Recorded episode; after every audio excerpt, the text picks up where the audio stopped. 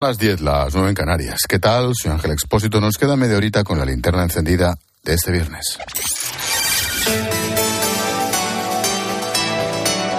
Con Expósito, la última hora en la linterna. Cope, estar informado.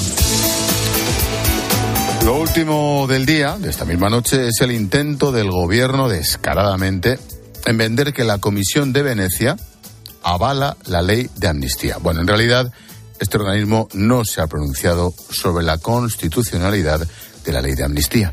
De hecho, asegura que no es quien para hacerlo. Bueno, así consta en un borrador al que ha tenido acceso COPE para debatirlo antes de su aprobación definitiva dentro de unas semanas. El documento deja claro que en todo caso habría que hacer esta ley mediante una reforma de la Constitución, qué dice exactamente el texto, hasta dónde has podido leerlo. Álvaro García, buenas noches. ¿Qué tal Ángel? Buenas noches. La Comisión de Venecia no se posiciona en si esta ley puede contribuir a la normalización política, institucional y social en Cataluña, algo que defiende el Gobierno. Lo que sí dice es que no habría problemas con la separación de poderes siempre y cuando los jueces decidan a qué individuo, individuos se aplica o no la amnistía. Ojo, también hace una serie de recomendaciones. Primero, reconoce que el alcance de la ley es muy amplio y que el periodo amnistiado es demasiado grande. Segundo, señala que falta claridad y determinación en la ley que podría conllevar el riesgo de que no se aplique correctamente en un gran número de casos. Tercero, recomienda que se establezca una relación causal más estrecha entre el procés y los actos de malversación y corrupción. Y cuarto, avisa de que se podrían beneficiar de esta ley ciudadanos que hayan cometido crímenes ordinarios que no tuvieran nada que ver con las tensiones en Cataluña. O sea, que la pone de chupadomine. Gracias, Álvaro. Esto es lo que dice el texto, a pesar de que Félix Bolaños ha asegurado en redes sociales que la Comisión de Venecia defiende exactamente la misma postura del Gobierno. Que la ley, dice Bolaños, es impecable y positiva. Este movimiento del Gobierno llega mientras seguimos conociendo detalles de la trama que lideraba Coldo García, si no su jefe. Hoy las miradas se centran en la presidenta del Congreso, Francina Armengol, que avaló la compra de mascarillas por parte del gobierno balear, a sabiendas de que no eran adecuadas para los sanitarios. El PP pide su dimisión, pero desde Moncloa la defienden. Escucha a Borja Semper y a María Jesús Montero. Es inaceptable que existan semejantes acusaciones y además sin respuesta y sin explicación por parte de la tercera autoridad del Estado. Creemos que está inhabilitada políticamente. Que riñes para que no te riñas. Es decir, intentas sacudirte tu propia responsabilidad mirando para atrás para señalar con, con, el dedo a otra persona siendo tú el que tienes que dar explicaciones. El Partido Popular tiene que dar explicaciones del por qué en el sumario aparece el señor Tellado. Van a acabar diciendo que Ábalos era un topo del PP y si no al tiempo en la calle Ferraz. La referencia a Miguel Tellado de la que habla María Jesús Montero la hace Coldo en una conversación telefónica, estaba pinchado, cuando ya sabían que tenían a la Guardia Civil encima. De hecho, el sumario desprende que los investigados eran muy conscientes de que tenían que tomar precauciones. Juan Baño. Apenas llevaban un mes con los teléfonos intervenidos por orden judicial cuando el guardia civil del grupo, el subteniente José Luis Rodríguez, jubilado en verano y ahora detenido, convirtió en una obsesión que cuidaran sus conversaciones por teléfono. En octubre reprocha a la mano derecha de Ábalos a Coldo que le llame sin utilizar WhatsApp o señal, considerados tradicionalmente más seguros. En otra comunicación en diciembre, reitera insistente a su interlocutor que hable por WhatsApp, que utilice los términos adecuados por teléfono. E insiste, quiero decir que te olvidas, no debes de olvidarte, ¿me entiendes? En noviembre, otro de los socios, Cueto y Coldo, dicen conocer que hay una investigación policial sobre otro de los cabecillas, Aldama. El subteniente se revela como una pieza clave del grupo. Ahora gestionaba una explotación de pizarras en Orense. Esto de las pizarras no es un dinero que haya ahorrado yo de toda mi vida, aclara a su interlocutor. Para que te hagas una idea, una de las empresas que ha capitalizado esto fue la que compró las mascarillas de toda España. Por cierto, la he gestionado yo a través del Ministerio del Interior. Y esto son cosas que no debería de decirte, concluye.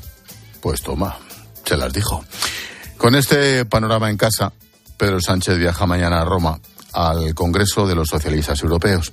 Ricardo Rodríguez, buenas noches. Buenas noches. En su peor momento, Pedro Sánchez va a convertirse en una de las estrellas de los socialistas europeos que este sábado se han citado en Roma para celebrar un cónclave con las miradas precisamente en las elecciones europeas del 9 de junio. Esa imagen de Sánchez como protagonista del Congreso será exprimida por los suyos y es que mal color se le está poniendo al país, atravesando una situación muy delicada de debilidad ante las derivadas del escándalo de corrupción. En la Moncloa tratan precisamente de revolverse, acotar la trama a José Luis Ábalos y exonerar de cualquier responsabilidad a Francina Armengol. De ahí que lancen un aviso. El presidente resiste lo que haga falta. Sin embargo, más allá del alcance judicial, Sánchez acumula el batacazo de las gallegas aún sin digerir internamente y tiene la legislatura pendiente de cerrar una ley de amnistía que a su vez conserva en el aire los presupuestos generales del Estado. Un exceso incluso para el líder del PSOE. En sus filas reina la sensación de que solo acumulan frentes.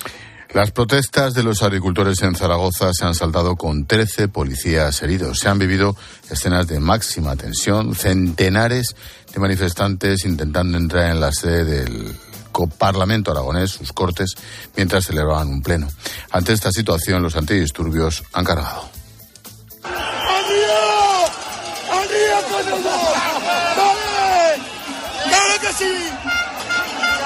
Se escucha un grupo animando a los demás al río con ellos, con los policías.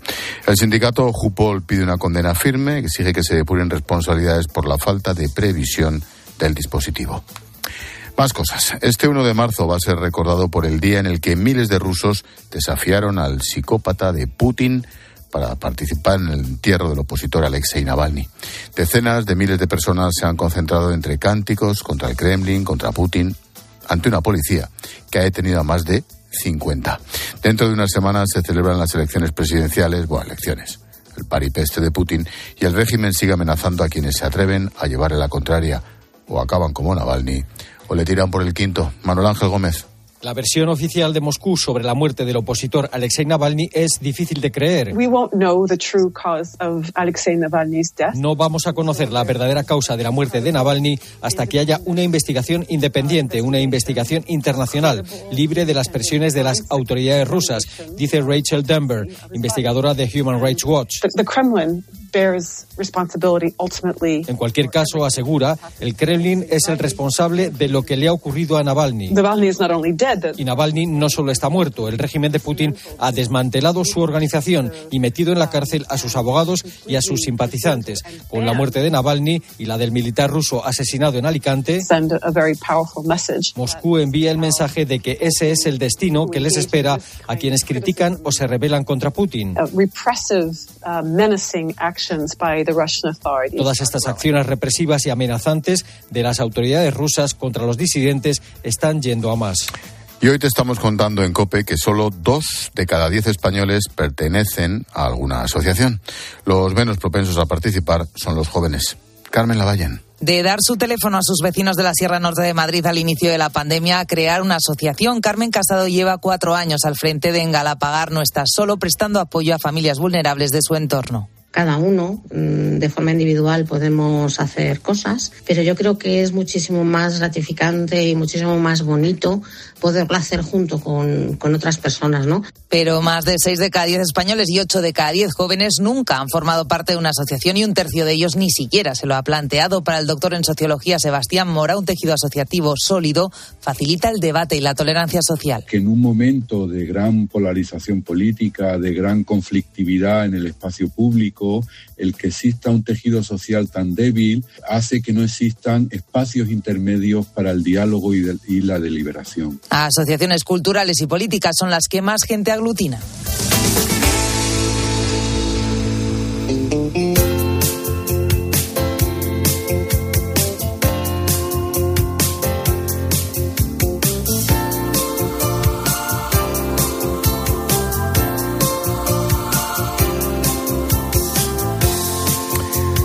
Suena el término arqueología bíblica? Es la parte de la arqueología que estudia los restos materiales relacionados directa o indirectamente con los relatos de la Biblia. Precisamente en Jerusalén, la Conferencia Episcopal Española lleva más de 60 años dedicada a tareas de investigación. Un trabajo que está sacando a la luz restos arqueológicos que evidencian la relación entre la ciudad santa y el cristianismo. Estos estudios se realizan en el Instituto Español Bíblico Arqueológico, conocido también como Casa de Santiago. Esta noche Paloma Serrano le pone el lazo a la linterna con nuestra historia bonita e histórica del día. ¿Qué tal, Palo? Buenas noches. ¿Qué tal, Ángel? Buenas noches. La Casa de Santiago fue fundada en 1955 por un grupo de sacerdotes biblistas españoles. Es propiedad de la Conferencia Episcopal Española y está gestionada académicamente por la Universidad Pontificia de Salamanca, que es la Universidad de la Iglesia Católica. El objetivo de esta institución es la investigación bíblica y arqueológica. Juan Antonio Ruiz Rodrigo es sacerdote y el director de la Casa de Santiago en Jerusalén. Potenciar los estudios bíblicos y arqueológicos principalmente eh, aquí en Tierra Santa, ¿no? O sea, es eh, acoger eh, a investigadores, hombres, mujeres, sacerdotes, religiosos, religiosas, laicos, que quieren hacer algún periodo de investigación bíblica o de arqueología también, arqueología bíblica tan importante y tan rica aquí en Tierra Santa. Entonces, pues alberga profesores, estudiantes, doctorandos. La Casa de Santiago es una de las más antiguas y prestigiosas instituciones de España en Oriente Medio. Lleva más de 60 años al servicio de la arqueología, de los estudios bíblicos. La guerra entre Israel y Palestina está ralentizando las investigaciones, claro, aunque siguen trabajando en ello. Había distintas investigaciones a nivel exegético, distintos profesores ¿no? que estaban llevando a cabo estudios interesantes en la exegesis bíblica y también en la arqueología. Actualmente estamos apoyando dos proyectos arqueológicos, uno en el norte de Israel, en las estribaciones del Monte Carmelo, se llama Tel Regué, y también otro proyecto arqueológico en Cisjordania, muy cerca, eh, en Tirsa, muy cerca de Nablus, nos vamos a situar en el umbral de la casa, entramos y nos encontramos con un receptorio, la cocina, una sala de estar y luego las diferentes habitaciones. Se trata de un lugar ideal para que profesores de distintas facultades, eclesiásticas y civiles, puedan realizar sus investigaciones. Están metidos de lleno tanto en la interpretación, la exégesis bíblica, como en la arqueología. Puede haber también otras disciplinas. ¿eh? Estoy recordando ahora mismo una que es miembro de la Casa de Santiago, que es egiptóloga y que es historiadora, ¿no? Y entonces pues viene a hacer investigaciones en el archivo de l'École Biblique, que es la escuela francesa de los dominicos franceses, o, de los franciscanos en San Salvador, rastreando, por ejemplo, la presencia española en Tierra Santa, ¿no? De este centro no solo se benefician profesores e investigadores, los alumnos de teología también pueden asistir a cursos de geografía, de arqueología bíblica en el periodo de Pascua. Normalmente cada año, eh, las dos primeras semanas de Pascua, se organiza un curso interfacultativo, que es un curso de geografía y arqueología bíblica, donde vienen distintos alumnos de universidades, eh, facultades de teología de España y distintos profesores, pues impartimos este curso de arqueología bíblica en Pascua, durante dos semanas, donde se hacen excursiones por, no solo en Jerusalén, sino también por todo Israel, visitando principalmente los parques arqueológicos de interés bíblico. Bueno, pues la Casa de Santiago ha cambiado su sede en Jerusalén. De esta forma podrán impulsar sus investigaciones bíblicas y arqueológicas. Actualmente nos hemos trasladado, ¿no? Porque antes estábamos ubicados en la Jerusalén Este, junto al muro, pero los obispos españoles pues han querido que hagamos el cambio buscando una ubicación más cerca de los centros especializados, ¿no? En la exégesis bíblica y en la arqueología, porque es el objetivo de la casa, ¿no? Y, actualmente estamos eh, junto a Mamila, junto a Puerta Nueva, la New Gate aquí en Jerusalén. Este sábado será la ceremonia de inauguración de la nueva sede. En la Casa de las Hijas de la Caridad hemos alquilado una parte que de hecho el próximo sábado vendrá el cardenal Omeya, presidente de la Conferencia Episcopal Española, junto con Fernando Jiménez Barrio Canal, que es el vicesecretario para Asuntos Económicos de la Conferencia Episcopal Española, y será la inauguración de esta nueva casa, una misa y una bendición de la nueva casa. El Instituto Español Bíblico Arqueológico, o la Casa de Santiago, ubicado en Jerusalén, lleva más de 60 años al servicio de la arqueología y de los estudios bíblicos. Propiedad de la Conferencia Episcopal Española, está gestionada académicamente por la Universidad Pontificia de Salamanca, un lugar ideal para que profesores y alumnos puedan llevar a cabo investigaciones sobre la arqueología bíblica. Y pienso lo que tiene que haber todavía en ese terreno sin descubrir. Gracias, Paloma, por poner el lazo a la linterna con nuestra historia bonita e histórica del día. Hasta el lunes. Adiós. Estás escuchando la linterna de Cope. Y recuerda que si entras en cope.es, también puedes llevar en tu móvil las mejores historias y el mejor análisis con Ángel Expósito. Solo Carlos Herrera pone su mirada en aquello que tienes que conocer.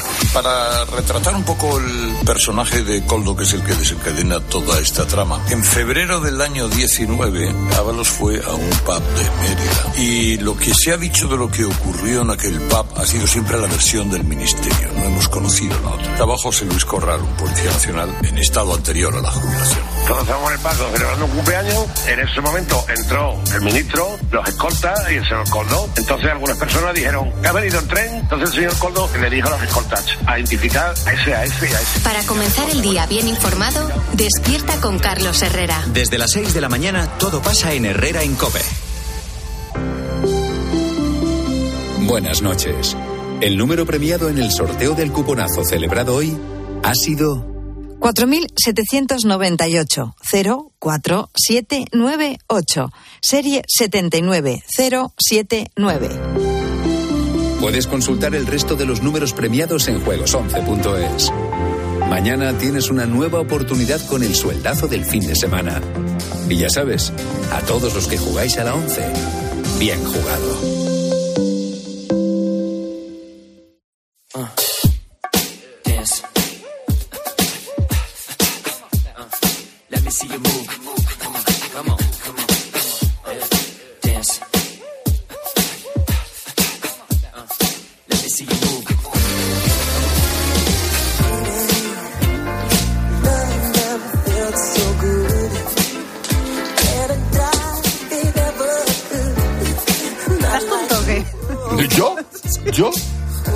Liado aquí los papeles? Ay, eso es muy pesado, Ángel. De verdad. Toda la vida domando potros y siempre tengo la cuadra llena. Llena de potras y de potros. Potrillas.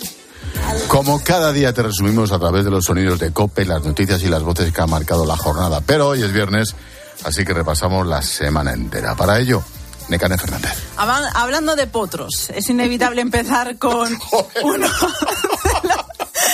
de los personajes de la semana.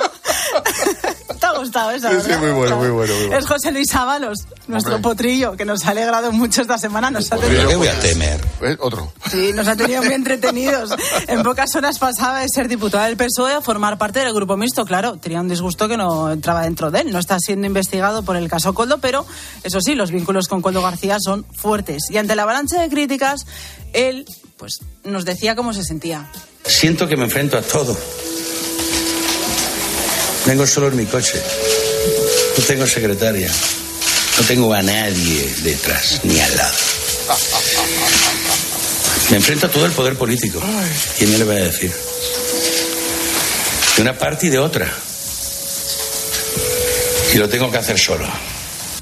No tengo a nadie, ni al lado, ni detrás. Es que es impresionante. Es que Se me vu- no lo puedo contener. Se me vuelven a caer unos lagrimones. Vámonos. Ya es terrible.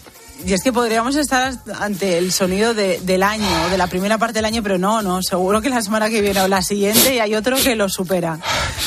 Bueno, Sigue tú. Mientras te recuperas, yo te sigo contando porque con permiso de Ábalos y de Coldo, otra de las noticias de la semana ha estado en Reino Unido. Felipe VI y don Juan Carlos se mostraban en público unidos, cómplices en Windsor, un gesto que, que ha sido estudiado, planificado y que el, para el periodista y experto en Casa Real, Fernando Rayón, puede ser una señal de que la vuelta del rey emérito a España está cerca. Y yo creo que era lo que se pretendía. ¿Esto ha sido preparado? Pues sí, yo creo Sí, que ha sido duda, preparado. es una imagen deliberada. Con tiempo, totalmente, estoy de acuerdo. Es decir, esto se ha preparado, eh, se ha buscado un momento apropiado. Fíjate que aquí en España estábamos hablando de otras cosas, porque, porque la actualidad es la que manda, y de repente, bueno, pues hemos visto esto y he dicho, bueno, pues ya era hora. ¿no?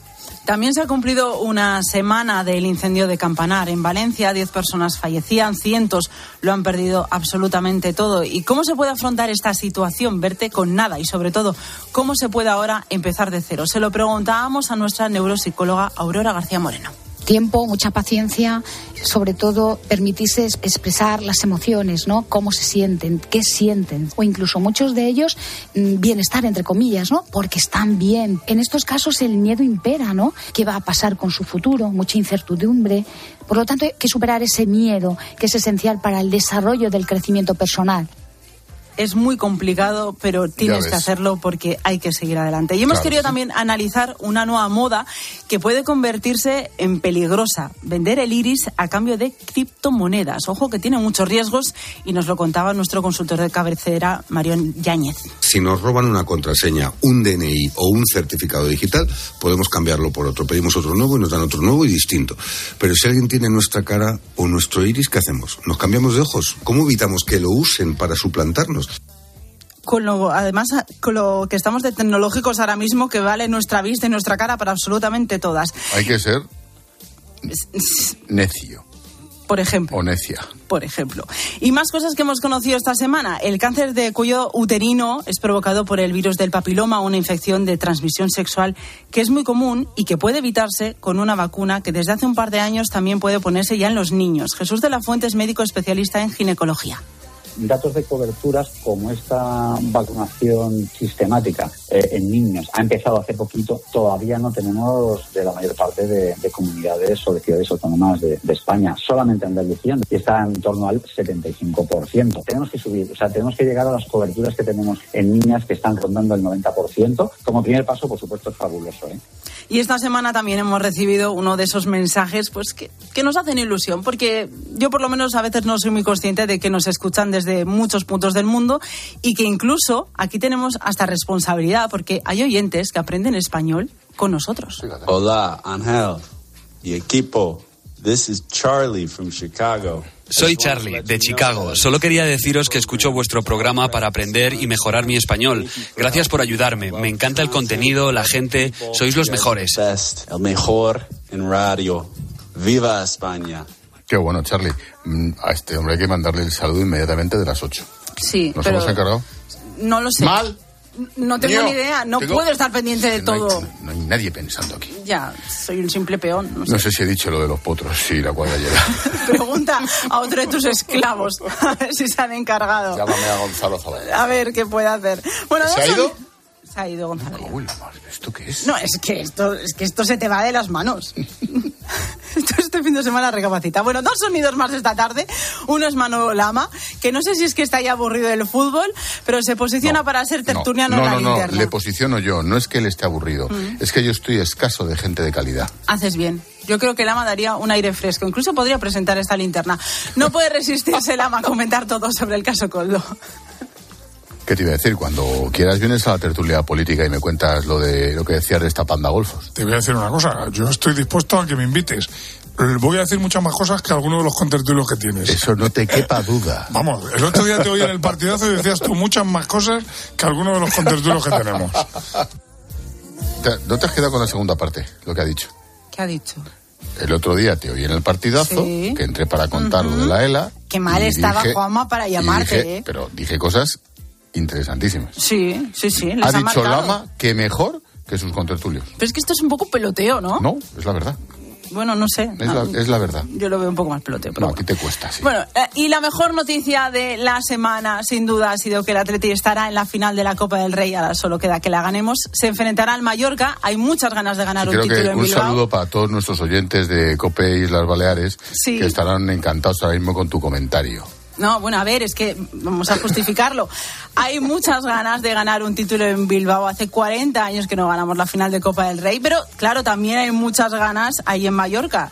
Nos lo han dejado claro esta mañana eh, de Herrera en Cope, tanto la presidenta de Baleares, Marga Provence, como nuestro presidente. Sí, presidente, del gobierno de verdad. Exacto, el presidente auténtico. de verdad. Siempre, Eso es, Nicolás. rendimos pleitesía. Nicolás Redondo. Yo no suelo intervenir en estas ocasiones, pero me parece muy conveniente decirle que ustedes van a tener que trabajar mucho y hacerlo muy bien en Sevilla para ganar al Atleti de Bilbao. oh, cuánta maldad, cuánta maldad, Porque tiene el Atleti de Bilbao dos hermanos, sobre todo el que se llama como yo, Nico Williams, que son extraordinarios. Allí nos veremos, pero como digo, eh, aquí hay muchas ganas. ¿eh? Esta, esta isla, eh, piense que llevamos Eh, 20 años sin ganar eh, la, la, la, Copa del Rey, entonces no vamos a... Claro, 20 años ellos, 40 nosotros. ¿Quién tiene no, que ganar es que la el Copa? Atleti de Bilbao, ayer un oyente mandó ¿Sí? un mensaje, gana la Copa del Rey cada 40 años. Pues hace toca. 40, hace 80 años la ganó. ¿Tú recuerdas la última vez que ganó? Yo la me Copa acuerdo de Atleti? las dos ligas de Javi No, Clemente claro. y Garrido y todo aquello. Ay, ahí está mi abuelete. Fue un gran Mira, mira. director de ABC Mira. muchos A ver años. si aprendéis. A ver si Press, en la aprendéis. tele lo pudiste ver y no has escuchado alguna vez. Sus Está escaso en el elogio, pero bueno. conocen bien de estilo directo y sin cuartel si hay que darle palos al PP o a los rojos con John Bueno, ¿me Matamoros. Explicas esto? Sí. El grupo Risa, mañana en su grupo Risa del sábado al domingo a la una de la madrugada hasta las 5, han hecho esta virguería, que es la canción de mi sobrina Esther Espósito de Dani Martín. Sí. La han hecho con inteligencia artificial, pero no con Esther, sino conmigo. Mira. El expósito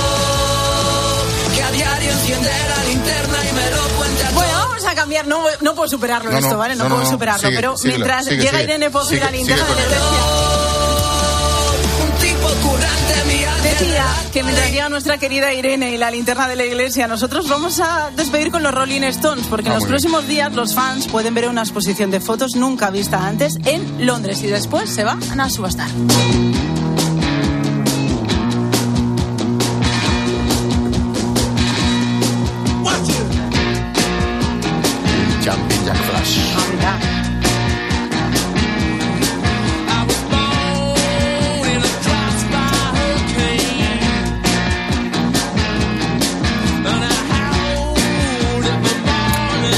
En tres minutitos casi, la linterna de la iglesia con Irene Pozo. Hola Irene, buenas noches. Oye, cómo mola, ¿eh? La canción de Dani Martín. Hombre. Ahora te la mando. Es impresionante. Bueno, Es impresionante, sí. es la canción del grupo Risa con inteligencia artificial haciendo la locura que hacen estos que están como cabras. Fíjate. Digo, ¿Dónde vamos a llegar? Oye, hoy vais a hablar de Hispanoamérica y de misioneros. Sí. Y ojo, de un nombramiento muy importante la semana que viene. Hombre, bueno, primero visitamos Esmeraldas, la ciudad verde en Ecuador, ¿no? Un lugar completamente azotado por la presencia de bandas armadas y donde viven rodeados de sectas. Allí la evangelización se convierte en todo un desafío. El próximo domingo vamos a celebrar el Día de Hispanoamérica y queremos poner el foco en la labor que llevan a cabo en tierras como esta y otros lugares de Latinoamérica nuestros sacerdotes misioneros. Hablamos con el padre Luis Fernando Criado, que lleva en Ecuador nada más y nada menos que 25 años. Y miramos también a la próxima semana. Los obispos españoles celebran su asamblea plenaria y además de los trabajos que, que lleven a cabo durante todo, toda la semana, bueno, pues toca renovación de prácticamente todos los cargos, a excepción del secretario general. Vamos a explicar bien en qué consiste este proceso, bueno, y alguna novedad que se va a producir respecto a anteriores ocasiones. Pues te escucho. Hasta ahora. Adiós, Irene.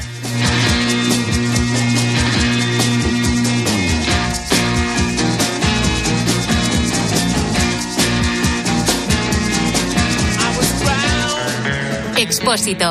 La linterna. Escuchas Cope. Y recuerda, la mejor experiencia y el mejor sonido solo los encuentras en cope.es y en la aplicación móvil. Descárgatela. Bienvenidos a una nueva temporada de Fórmula 1 en Dazón. Fernando está listo, Carlos preparado y nosotros dispuestos a vivir con pasión cada gran premio, porque la Fórmula 1 nos corre por las venas. Vívela solo en Dazón desde 19,99 euros al mes. Querido multireformista en Obramat, no podemos bajarte los impuestos ni el precio de la gasolina de tu furgoneta, pero sí podemos ayudarte con nuestros precios. Por eso en Obramat revisamos cada día nuestros productos para ofrecerte las mejores marcas profesionales con los precios más bajos de la zona IVA incluido. Profesionales de la construcción y la reforma. Obramat. Hay muchos. En Flexicar hay muchos cars, hay muchos cars. En Flexicar hay muchos cars, hay muchos cars. En Flexicar hay muchos cars. En Flexicar. Flexicar, muy flexi, muchos cars. En Flexicar. Te lo digo, te lo cuento. Te lo digo, cada año pago más por mi seguro. Te lo cuento. Yo me voy a la mutua.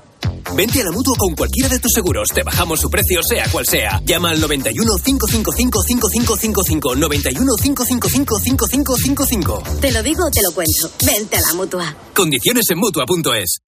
Con la aplicación de Cope, vayas donde vayas, vamos contigo. Nos escuchas en directo o cuando tú quieras, porque llevas en tu móvil todos los programas con los mejores comunicadores. Eh, son dos puntos de información después del clásico que tenemos que analizar y muchas cosas que comentar. Lo vamos a hacer a continuación. Descárgate la app.